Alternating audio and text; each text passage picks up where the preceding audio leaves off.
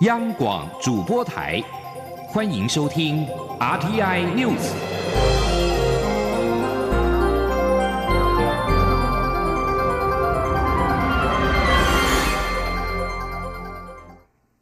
各位好，我是李自立，欢迎收听这一节央广主播台提供给您的 RTI News。蔡英文总统今天下午出席亚洲台湾商会联合总会理监事长的交接典礼，对于总会长。赖维信当面陈情，希望政府能够纾困海外台商。总统回应表示，海外信保基金已经开办相关的纾困措施，行政院也正在规划纾困三点零方案，政府会用行动给台商最实际的协助。记者刘品希的报道。蔡英文总统十八号下午出席在圆山大饭店举行的亚洲台湾商会联合总会李监事长交接典礼，包括行政院副院长沈荣金、外交部长吴钊燮、经济部长王美花、侨委会委员长童振源等人都一同出席。即将卸任的总会长赖维信表示，台商受到这次疫情冲击严重，他们不敢裁员，不敢放无薪假，还要筹钱帮助大家。在海外不出声是不想给政府添麻烦，但台湾政府纾困轮不到台商，外国政府更不可能协助台商，给他们的只有压力。他拜托政府在第一阶段防疫有成后，行有余力，能够开始关心一两百万一直居留在海外的台商。他们虽然在海外住了几十年，但从不敢忘了国家，也希望国家不要忘了他们。总统致辞时表示，台商企业可能都受到这次疫情的影响，海外信保基金已经开办相关纾困措施，行政院也正积极规划纾困三点零方案，相关部会首长也都在场。如果大家有任何需要协助之处，都可以反映，政府会做大家最有力的后盾。他说。各位台商朋友的企业可能都受到疫情的影响。刚刚我们总会长也提到这件事情啊，侨委会主管的财团法人海外信用保证基金已经开办相关的纾困的措施啊，来帮助各位台商朋友度过经营的困境。那么行政院现在也正积极的在规划提出纾困三点零方案，会用行动给大家。做最实际的协助。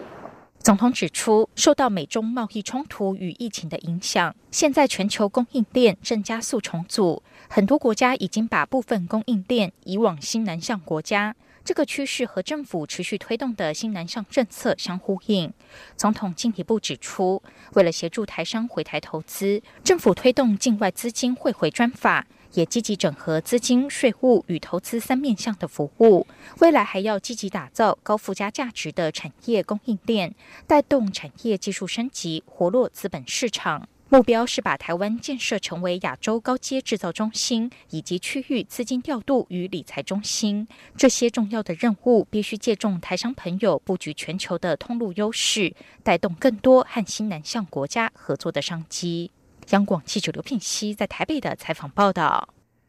易放券今天开放下载注册，文化部表示，截至在下午四点多，总计七个小时，注册已经破了一百万人。文化部长李永德今天下午到台中参访时表示，预估今天的注册量可望达到一百二十万人次。目前系统操作大致顺畅。李永德表示，目前已经有超过一万两千个店家。加入了易放店，民众除了可以使用易放券看电影之外，也可以到实体的书店买书。他指出，至今全台已经有近千家的书店跟出版业者登记成为易放券的商家，其中独立书店则已经超过四百家。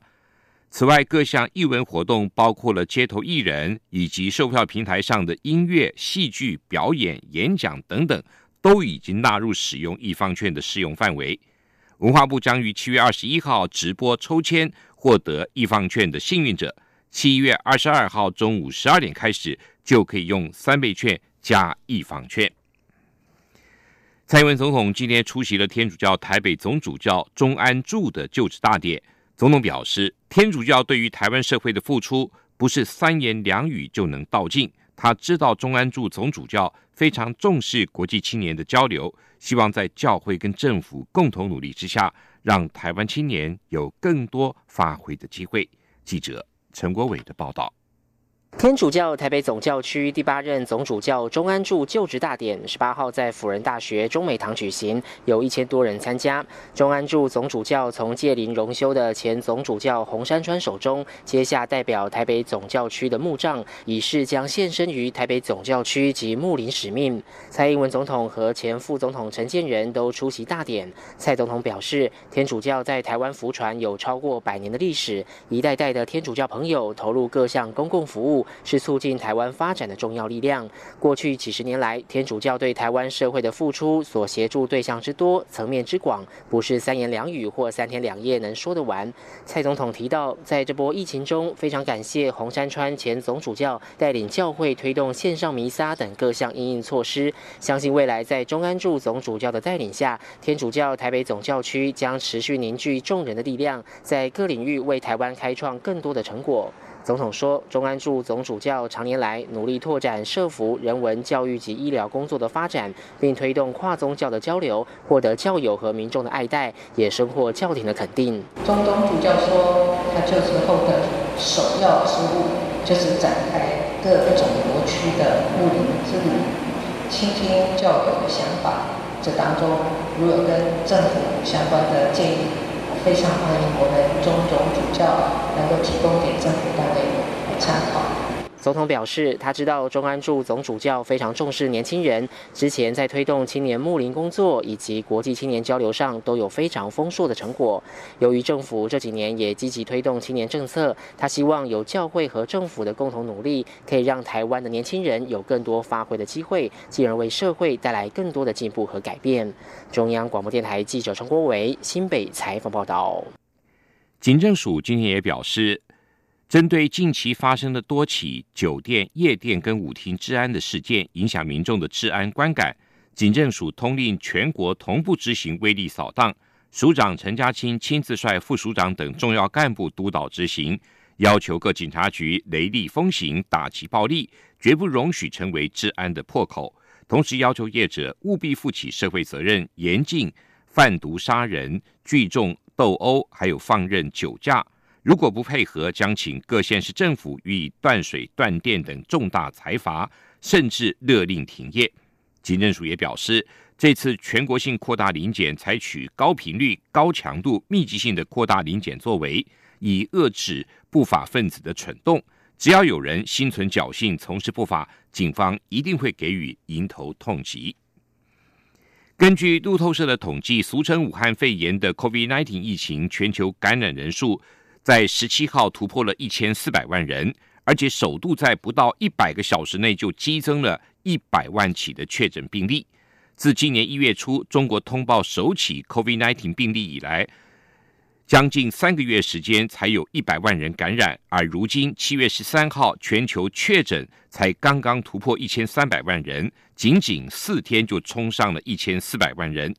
超过三百六十万人确诊美国。尤其是在第一波感染中，仍可看到每天新增确诊人数的激增。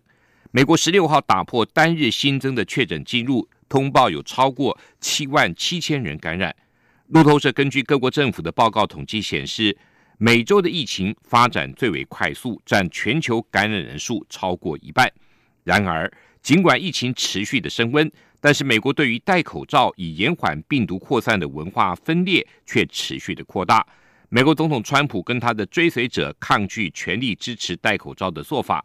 尽管确诊的人数持续的上扬，仍然呼吁重返正常的经济活动，并且重新开放学校。媒体报道，中国大陆三峡水库今天早上迎来今年最大的洪水，入库流量达到每秒六点一万立方公尺，水库也持续的进行调节泄洪。出库流量为每秒三点三万立方公尺，在长江中下游已经严重洪涝的情况下，三峡水库为什么还要泄洪，引发舆论的关注。中国经济周刊引述中国三峡集团总工程师张树光的话表示，每年汛期为了随时能够迎接新一轮洪水的来袭，三峡不能一次性的蓄水到高水位，而是把那些超过水库下游安全泄量的洪水。拦下来。以上新闻由李自立编辑播报。